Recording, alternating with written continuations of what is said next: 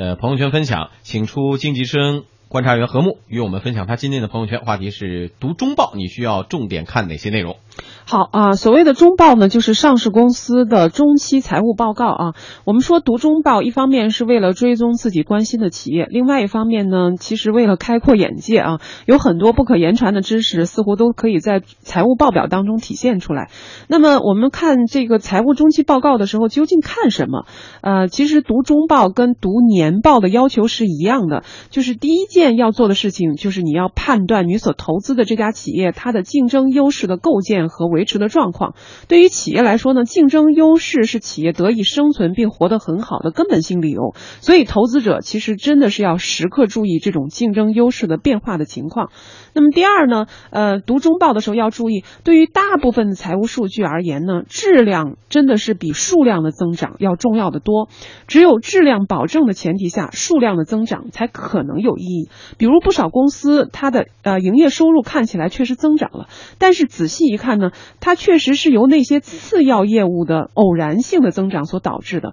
而它的主业的优势呢，不断在萎缩，那么这种增长就未必是一个好的增长。而且现实生活当中，很多的上市公司都处于这样的情境当中。我们在说利润啊，并不是利润越高就越好，有的时候利润高的增长恰恰是有害的高增长。呃，懂报表的投资者都知道，如果有几个财务数据不可信的话，那么这个利润本身就是一个不可信的项目。有些的利润仅仅是账面的利润，那只有呃我们仔细的去观察去。计算有些利润才能变成实实在在的利润，而且有的时候呢，企业它要牺牲一些利润去帮助自己获得某种竞争优势。第三个我们要注意的是要重视文字性描述，任何一份中报都有不少的文字性描述，这是季报没有的，而且其详细的程度呢仅次于年报。所以呢，在这个呃文字性的描述当中呢。